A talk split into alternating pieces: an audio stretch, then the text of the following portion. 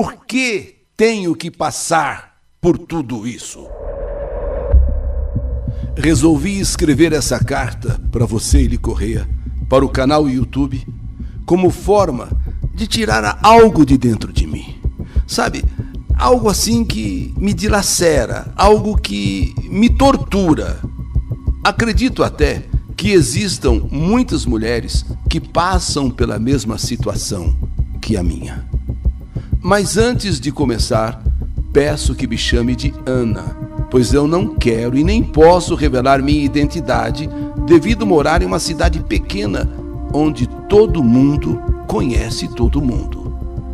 E se você disser o meu nome verdadeiro, aqui na cidade, nessa pequena cidade, vai ser um comentário só. Eu nasci em um lar totalmente fracassado. Quando eu digo totalmente fracassado, é porque realmente não era um lar. Não tínhamos eh, uma casa estruturada. Acima de tudo, não tínhamos amor nesta casa. Meus pais tiveram cinco filhos, os quais, ou dos quais, eu era a caçula das meninas. E o meu irmão Marcos, o caçula de todos. Meus pais se separaram quando eu ainda era um bebê. É, um bebê de mais ou menos dois anos. E por incrível que pareça, me lembro dos traumas vividos nessa época. Lembro-me de que brincávamos no quintal de terra enquanto meu pai trabalhava, embora a minha avó tentasse cuidar da gente, nos dando comida, mas era tudo numa única panela que era colocada no chão, ali mesmo no chão, onde estávamos brincando. A comida não era suficiente para todos nós, mas minha avó fazia o que podia. Então ela pegava aquela comida, fazia lá uma mistura, uma mistura e colocava ali no quintal, a gente estava brincando. Então a gente ia comer na própria panela. Até que fomos divididos entre parentes para sermos cuidados por um, cuidados por outro.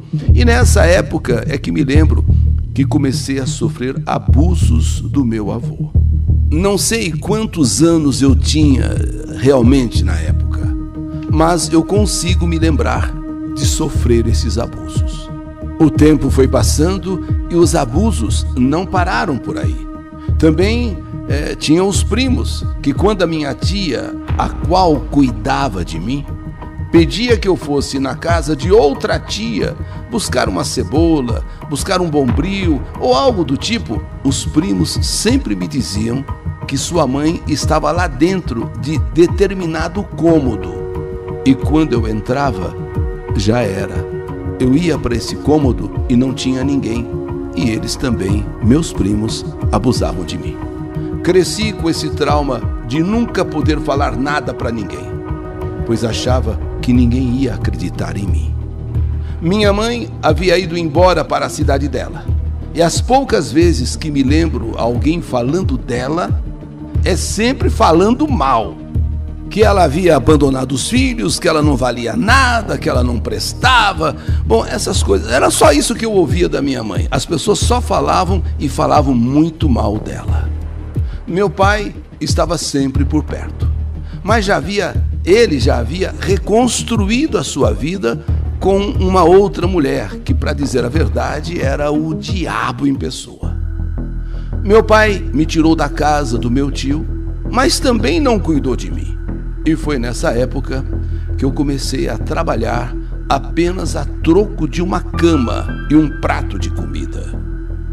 Vivi assim até os meus 15 anos, onde, cansada de mendigar, resolvi casar com esse que hoje é o meu esposo, com esse homem que hoje é o meu marido.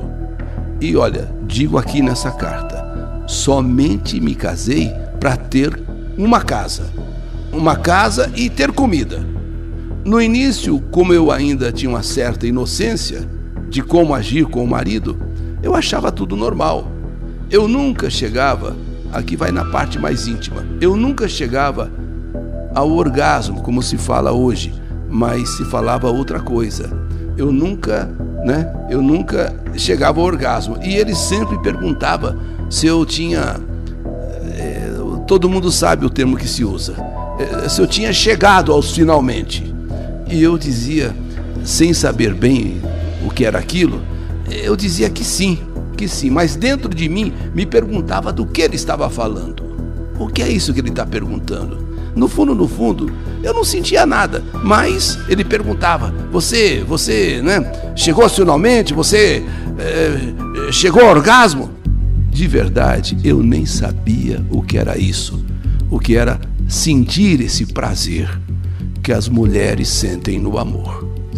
Bem, o tempo foi passando e eu, com medo de perder meu marido, porque não tinha onde morar, não tinha como ganhar um prato de comida, sempre fazia o que ele queria, sempre.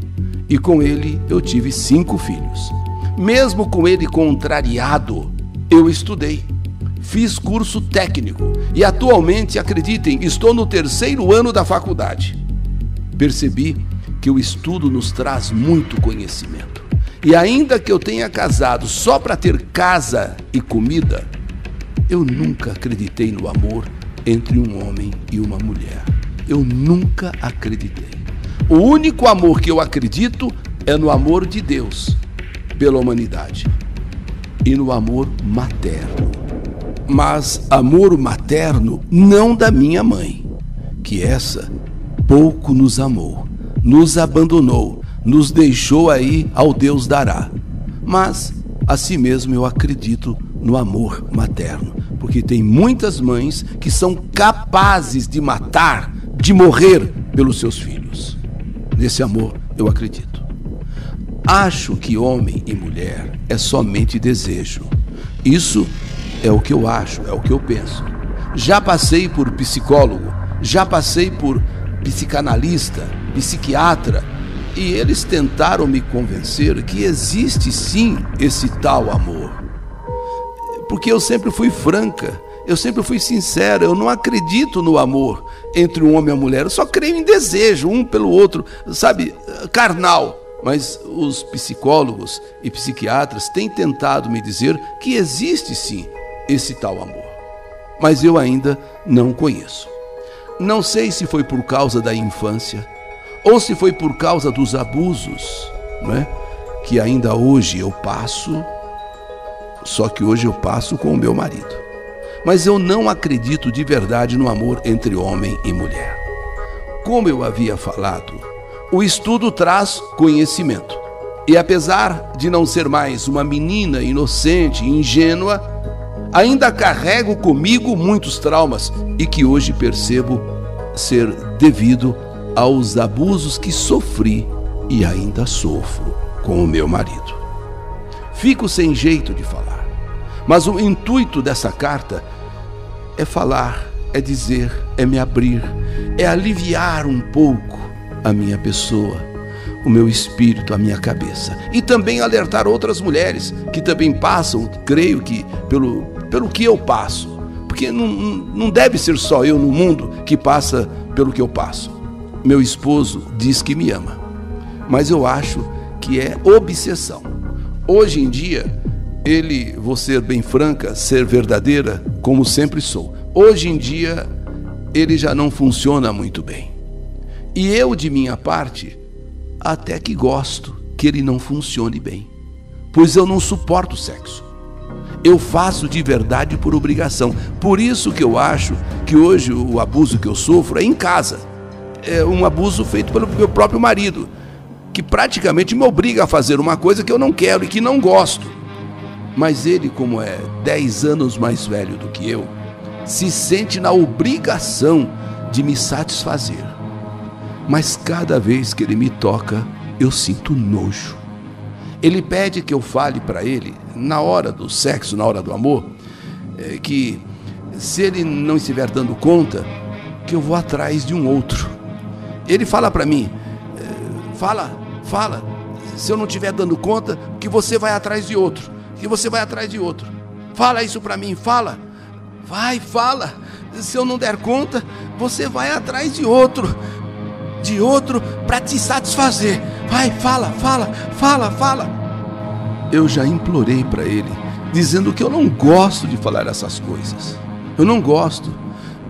Mas ele pede, ele exige, porque isso o deixa excitado. Outras vezes ele pede que eu converse com outro homem, ou mesmo uma mulher pelo celular, eh, enquanto ele né, ele faz a coisa dele lá e ele quer ficar ouvindo eu falando com outro homem, com, uma mulher, falando de coisas, sabe? De, de, dessas coisas assim.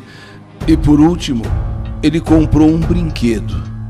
É, ele comprou um brinquedo e me obriga a usar esse brinquedo. E ainda toma Viagra para poder funcionar. Bem, é, eu me sinto. Eu não vou dizer outras coisas que acontecem, inclusive ele tem uma predileção por homens de cor preta, é, que eu, que eu viaje, que eu, que, que, eu, que eu fale coisas é, com homem assim de cor preta, mas isso eu não quero entrar em detalhes. Acontece que eu fico com vergonha. Eu me sinto lixo. Eu não consigo nem me olhar no espelho, pois eu sinto muita vergonha do que ele, do que ele me faz, do que ele faz comigo, do que ele me obriga a fazer. Eu fico com vergonha de Deus. Eu fico com vergonha de Deus e de mim mesma. Eu tenho consciência de que isso é abuso. Um dia eu pedi conselho a uma amiga e ela me disse que eu seria ingrata se o deixasse, pois quando eu não tinha casa, nem comida e nem nome, ele me deu tudo isso. E agora que eu, que eu sou estudada, que eu estou me formando, eu quero deixar ele?